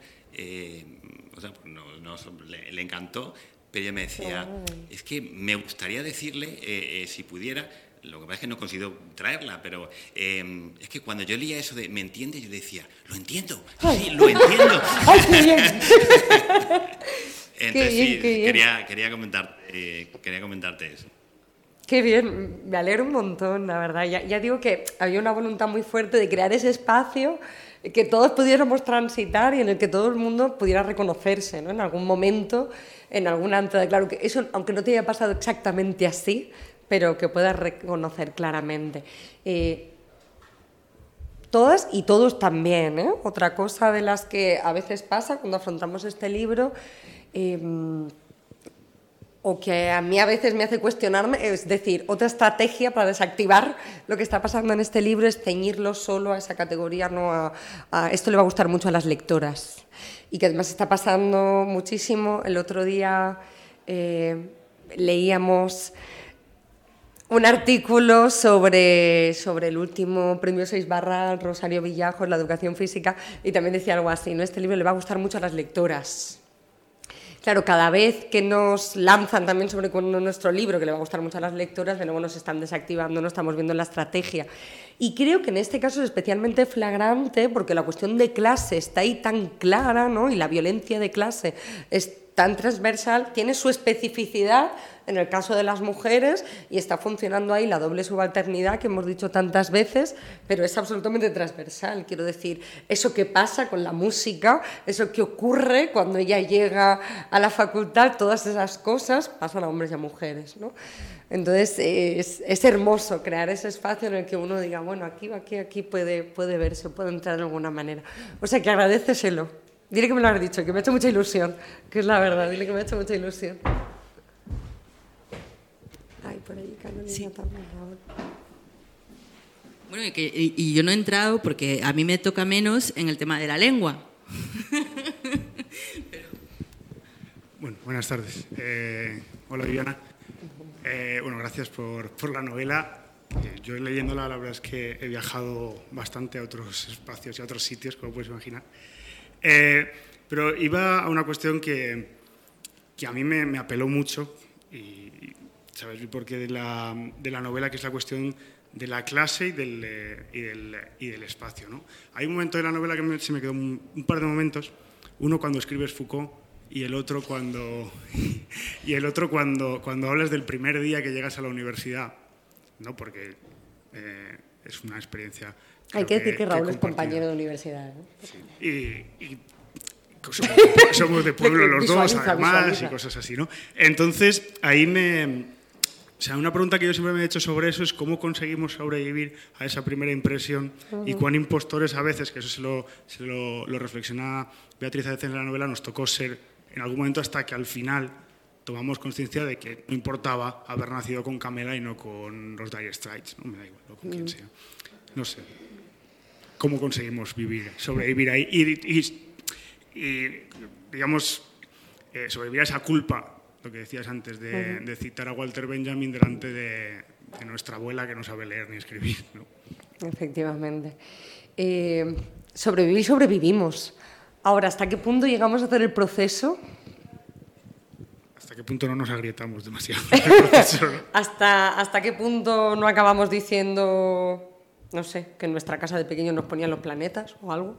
Eh, no lo sé, eso no lo tengo tan claro, no lo tengo tan claro. Creo que estamos viviendo algo muy hermoso que tiene que ver con, con el cuestionamiento de la propia identidad, con recuperar categorías como es la de clase, con repensar cosas que falsamente se creía que estaban asumidas, y entonces estamos estamos dándole sentido a muchas cosas que no acababan de tenerlo y que intuíamos, quizá, ¿no? Intuíamos cuando nos estaban ocurriendo, pero que no, no supimos mm, darle quizá la densidad o la importancia que tenía o pensamos que íbamos a poder suplir o compensar de otra manera. Eh, Luego, a través del camino, pues vamos dándonos cuenta de que esos agujeros no, no funcionan exactamente así y de que efectivamente eso que estábamos viendo era violencia y que sigue siéndolo. Sí que no lo sé, no sé cómo sobrevivimos, pero de alguna manera sobrevivimos. Lo que está claro es que seguimos con todo sin estar en los mismos espacios. Eso es así. Luego, como siempre, pod- podemos hablar de casos y de casuística y de estadística y de lo que queráis, pero seguimos sin ocupar los mismos espacios y, y sigue costándonos mm, reconocernos en ellos, ¿no? Sigue costándonos em, cosas tan sencillas, ¿no? Como estar aquí, como intentar, por ejemplo, aquí tengo mesa y esto me esconde y es maravilloso, pero estar aquí y tener espalda abierta y hombros abiertos y no estar acurrucada, que es un, de verdad, que cisma, qué panorama de fotos me está quedando en las presentaciones, que estoy siempre apretadita y acurrucadita y además qué terrible, las fotos en las que más me identifico son las que estoy firmando, que estoy totalmente echada hacia abajo y con la posición fotal y ahí me siento cómoda. Cosas como ocupar el espacio, ocupar la voz, atreverse a decir, atreverse a señalar o manejar con soltura determinadas cosas. Es que eso nos sigue costando un espacio. ¿no? y seguimos siendo sancionados constantemente. Así que sobrevivimos cayendo por el camino en muchos casos, siendo penalizados e intentando construirnos a partir de, de, esas pequeñas fisuras que vamos abriendo ahora. Quizás lo que a mí más mm, me está sorprendiendo, sí, ¿no? En este viaje, ¿no? de, nuevo de presentaciones, de clubs de lectura y de esto, que al final es hermosísimo, es que en muchas de las presentaciones, para hablar, ¿no? diseccionar un poco sociológicamente el perfil, suele haber personas más mayores, generalmente hombres, pero no tiene por qué, ¿eh? personas ya más mayores, eh, que en algún momento intervienen y hacen comentarios del tipo de, ¡ay, qué pena! siendo tú que ya eres más joven y otras generaciones y no sé cuántos, pues yo pensaba que estas cosas ya no pasaban, pero tú me quieres decir que ahora mi no sé cuántos que van a la universidad o mi no sé qué menos se encuentra esto y se encuentra lo de más allá. Eh, cuanto más mayor es la persona que interviene, más incide en esto. Y gracias a las diosas, porque claro, es muy comprometido y también tienes que tener cuidado cómo contestas a esas personas que al final son tus lectores y que vienen a hacer en general un para bien, aunque no todos, pero en general un para bien. Y entonces, por suerte, siempre suele haber alguien, que normalmente es mujer, pero no tiene por qué, eh, jovencísimo, y cuanto más joven, que me hace el trabajo y se gira y dice, pues anda que no pasan esas cosas ahora. Y digo, bien, gracias, ¿no? Eh, entonces, me, me sorprende cómo los espacios en los que más interpela, las generaciones en las que más interpela son precisamente la gente más joven. De hecho, hay mucha diferencia en las presentaciones que se hacen y en las que mayoritariamente viene gente de un perfil o de otro. Eh, y cómo dentro de, dentro de esas generaciones es como, hostia, y tanto, ¿no? ¿Qué pasa? Y se, y se reconocen quizá de una manera incluso más fuerte. Eso es interesantísimo, eso es interesantísimo, ¿no? Hasta qué momento la gran palacia ha calado y, impregna nuestro imaginario y hace que yo también entiendo para determinadas generaciones sea como muy duro también concebir o asimilar o entender que, que eso siga pasando o que pase de una manera más clara. Entonces también esos diálogos que se establecen entre el público son, son interesantísimos. Y es verdad que, que con todo, y yo estoy muy contenta y es un texto que está funcionando muy bien, pero está funcionando especialmente bien entre, entre la gente más joven. Quizá porque es la que está, la que está en la pelea de sobrevivir, ¿no? de, de, en, el, en, el, shock de hostia, esto, esto que está pasando. ¿no? Hay algo que me está recordando todo el tiempo dónde estoy. La toalla mojada, que yo digo en, en, el libro, que es una imagen que a mí me parece muy, muy sencilla, pero muy visual. Yo soy muy de imágenes visuales. Es que la poesía, de nuevo, ¿no? Por eso las yeguas exhaustas, la imagen, el cuerpo, los, los músculos tensos, agotados, pero que no llegan a caer. La toalla mojada, ¿no? Empapada de agüita que uno se pone aquí y que hace que no te partas, que no te dobles del todo, pero hace que todo el tiempo tengas los sombritos un poco agachados, ¿no? Ese, ese pesito que tenemos todo el tiempo, todo el tiempo encima pues ese pesito. Yo pienso, y esto da para las cañas de después, que realmente, o sea, eh, que la generación actual se está encontrando con una brecha todavía mucho mayor sí, sí, que la que sí, nos encontramos. Tema... Pero, o sea, como que en algún momento alguien ha decidido en la sombra que eso era demasiado igualitario.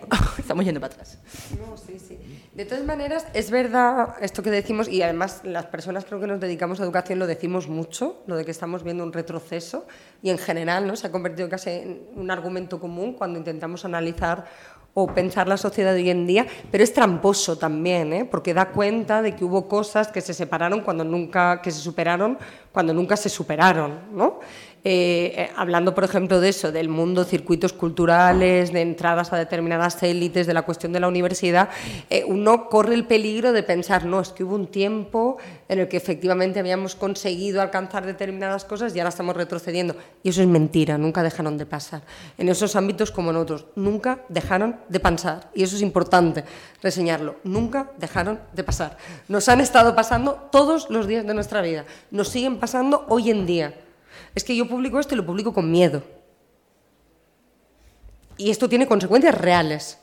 y tiene consecuencias reales sobre mi vida profesional, sobre mi entrada en el mundo de la cultura, sobre qué tengo que hacer o qué no tengo que hacer o qué tengo que decir para que se recoja o no se recoja una reseña aquí o allí, sobre de qué manera tengo que trabajarlo, sobre el miedo que yo tengo a llegar a decir, en fin, y, eso que hablamos de ficción, ¿no? Y eso que hablamos de ficción. Entonces, eh, es verdad que, estamos viviendo esa sensación en la gente joven, pero cuidado, ¿eh? que eso siempre ha estado ahí, siempre ha estado.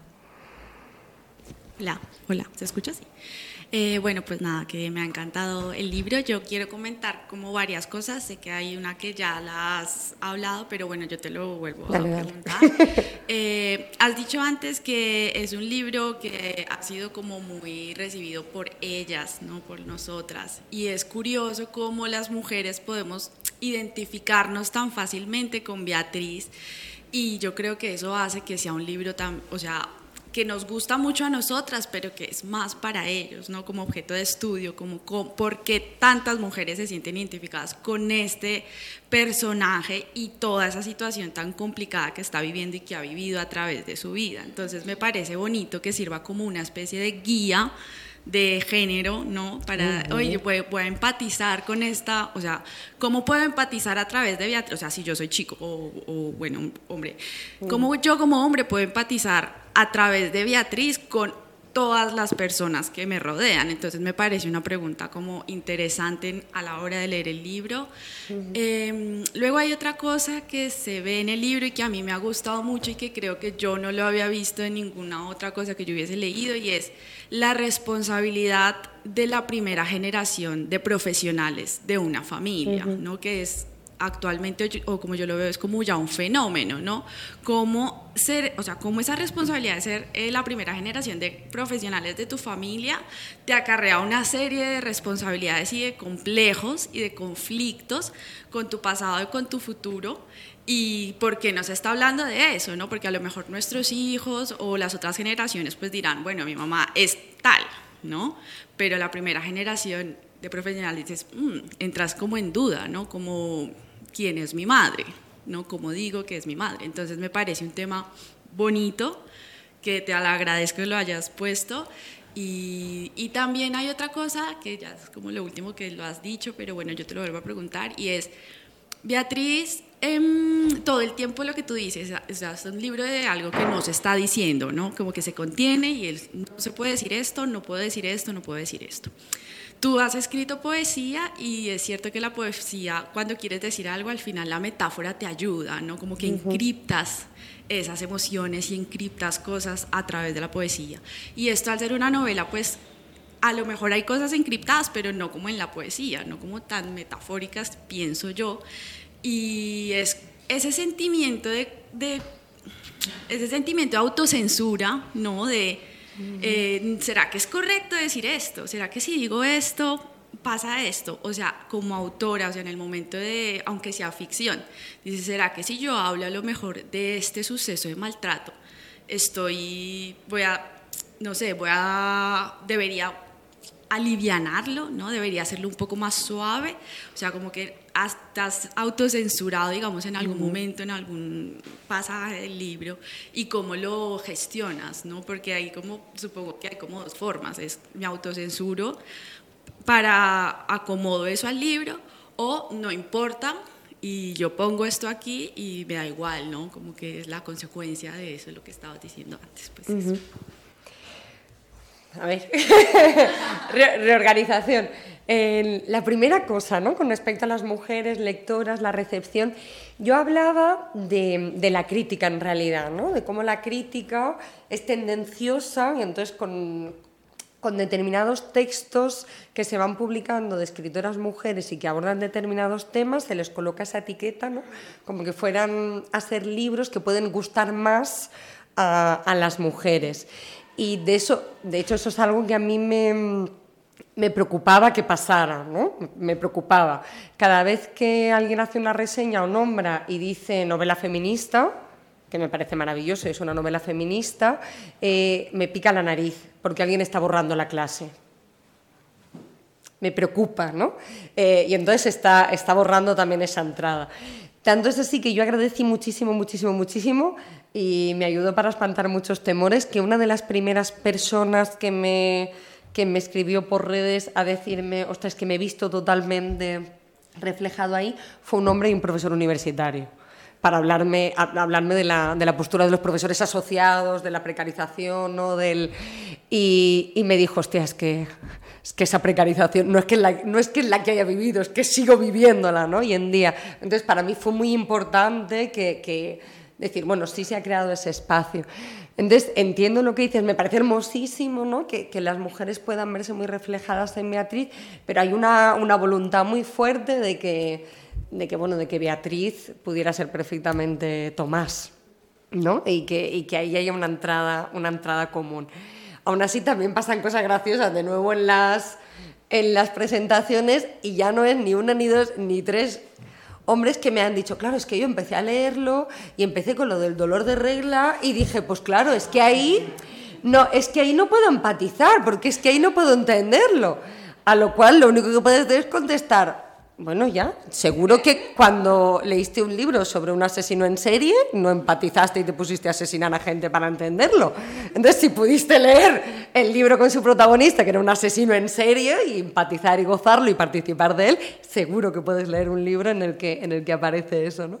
Quiero decir que, que a pesar de que se dan esas pequeñas aristas, que no son más que fruto ¿no? de esa educación, de, de, esa lectura marcada o no marcada, en la que nosotras nos sentimos cómodas leyendo historias, emociones y sensaciones de hombres entonces debemos de haber leído unos 13.483 libros en los que un señor de mediana edad nos cuenta su separación y su nueva pareja con alguien, por supuesto, mucho más joven que la esposa con la que ya no está, y nos sentimos perfectamente empatizadas y entramos en la cabeza de él, en la de ella, y etcétera, etcétera, sin cuestionarnos en ningún momento, pues pues al, al, lector hombre no se le ha enseñado, no se le ha dado esa destreza ¿no? para no marcarlo.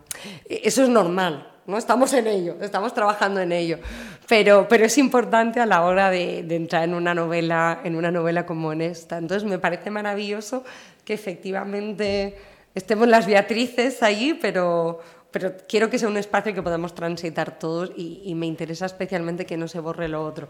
Que ancla con la segunda cosa que has dicho, que me parece una preciosidad, que es esas primeras generaciones.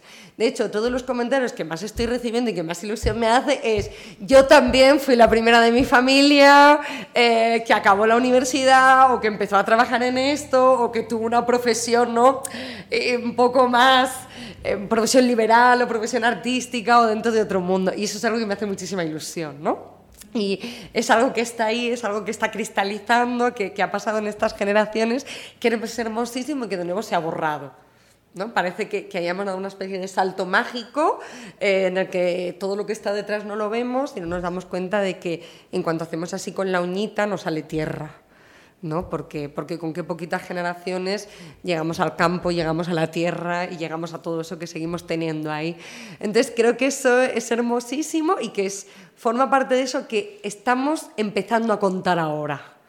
¿no? Esas primeras generaciones, estamos empezando a contarnos estamos empezando a decir muchas cosas y esa es una de ellas, que también es transversal y que es muy hermoso, ¿no? Cómo, cristaliza y cómo se genera esa identidad, esa identidad híbrida que está en un espacio y en otro, que está intentando reconciliar. Eso, eso me, parece, me parece hermoso. Y marca, claro, aquí la voz, la voz narradora y marca mi voz también y la de tantas escritoras, por eso me alegra mucho. Y, y lo último que has... Ya se me ha pasado, has dicho tres cosas, la última no recuerdo. ¿Cuál era la última cosa? Ah, la autocensura. Es verdad que de eso hemos hablado un poquito ya. Eh, yo creo que hay muchísima autocensura, ¿no? Siempre se dice la peor censura es la autocensura, efectivamente. Eh, pero cuidado con focalizar eso demasiado y con acabar responsabilizando a la víctima de lo que dice o lo que no dice. ¿no? Otro comentario que muchas veces nos encontramos es, es que lo que yo no entiendo es por qué Beatriz aguanta todo lo que aguanta. Eh, que eso es también algo que encontramos muchas veces, ¿no? Cuando acabamos... Eh, criminalizando casi a la víctima por haber sostenido ese tipo de relación. Entonces, cuidado con, con hablar de autocensura así. Hay una autocensura muy fuerte, yo creo que en general hay mucha autocensura en la voz de las mujeres, también en la voz de las mujeres que escriben hoy en día, pero es una falta de autocensura, es una censura de facto que ocurre porque nos pasan cosas reales, nos pasan. Entonces, eh, es una falsa autocensura. Hay muchas cosas que, que se podrían haber dicho de otra manera, que se podrían haber señalado de otra entrada. Aún así, mm, está muy pensado ¿no? como, como artefacto literario y al final se queda en donde quiere decir para plantear ese debate o plantear ese dilema, pero es cierto en general en, en todo ese seriado, en todo ese conjunto de productos culturales que hay mucho no decir y que yo, aunque estoy muy convencida de que quiero que salga y de que vea la luz, cuando ya el libro está echado para adelante, ya está en imprenta, ya está todo, además a mí me pasó una cosa muy peculiar, normalmente cuando te llama un editor siempre es para decirte que se retrasa la aparición del libro, eh, con lo cual a, a ti te dicen saldrá en mayo y aparece en noviembre siguiente, con suerte. A mí me pasó al revés. Y entonces me llamaron y me dijeron, oye, ¿qué te parece si, si, lo adelantamos? Es un libro que iba a aparecer como en abril o así para la feria y salió en fecha de publicación el 1 de febrero, de hecho antes ya, rondaba por las, por las librerías. Me pareció estupendo, vuelvo a lo mismo, ese ya, no es mi, ese ya no es mi trabajo. Y cuando ya teníamos fecha, ya sabemos que iba a salir, yo pasé unas semanas horribles, pero horribles, ¿eh? Horribles, de miedo, de miedo real. Eh, con todo lo mmm, trabajo de ficción que hay, con todo el trabajo de autocensura, con todo, y todavía estoy calibrando ¿no? hasta dónde van a llegar las, las consecuencias que pueda tener este texto. Y todavía, día que pasa, digo, bueno, eh, no, ha llegado. no ha llegado todavía. ¿no? Y eso a veces se explicita, ¿eh? también he llegado a sitios donde me han dicho directamente, no tienes miedo a que te llegue una denuncia, por ejemplo es sintomático, ¿no? Que, que, que, estemos hablando de un libro que es una novela y que es ficción. Y eso habla también ¿no? de cómo somos, eh, qué tipo de lectores somos. No es ni positivo ni negativo, habla de qué tipo de lectores somos y de cómo creamos las redes hoy en día, que muchas veces se lance, se lance eso, ¿no? ¿No tienes miedo a que te llegue una denuncia? Es interesante, daría para otro debate, para las cañas. Sí, sí. No, no, no, que es, es, es exactamente para las cañas. Eh, no, no, tengo más que añadir. Eh, he tenido que decirle a, a una compa que, que, ya no admitía más, Ay, más preguntas, pero ahora, Ahora, seguimos ahora, ahora. por política, Pero política de, de empresa. eh, mis compañeras quieren cerrar Normal. a la hora y, y yo no puedo hacerle sufrir, precisamente que trabajo aquí. Eh, muchísimas gracias por esta charla, por ser tan generosa, por explicarte tan bien. Muchas gracias por yeguas exhaustas y a vosotros por venir, ¿vale?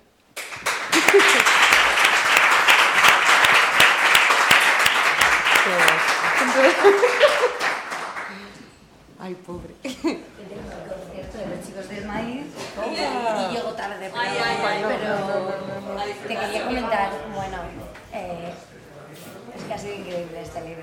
Te lo lo te lo a Mi amiga. Claro, claro, yo trabajo en la universidad, eh, con todo lo que conlleva. Lo que iba a comentar es que cuando estaban hablando los temas de la universidad, lo- hay una parte que me encantó y vez me acuerdo más ello, lo de pues, no se dan cuenta que somos ruralinos, es que lo pienso cada día. o sea, es que cada día que la universidad pienso, eh, pero aquí nadie se va a dar cuenta que soy ruralina. Porque eso parece, o sea, me encantó. Bueno, Camela, todo lo del Erasmus también. Yo hice el Erasmus en Italia. Que me parece increíble, o sea, como todo ha sido, para mí ha sido betadine. Qué guay. O sea, ha sido increíble. Mira, que a mí me daba un mogollón de miedo las penas y el cuento de la fruta, que No, no, era como súper sintomático. Y digo, hostia, pero a ver si no, no se va a entender ¿no? en muchos sitios. Hay un montón de gente que específicamente me ha dicho, tía, qué guay que hayas dicho lo Es que renegamos, renegamos de una parte nuestra y al final... Bueno, pero, pero hay una parte de conciencia de clase ahí que es la hostia, yo soy de Leganés. Yo he renegado muchísimas veces, o sea, he dado vueltas para decir de dónde es.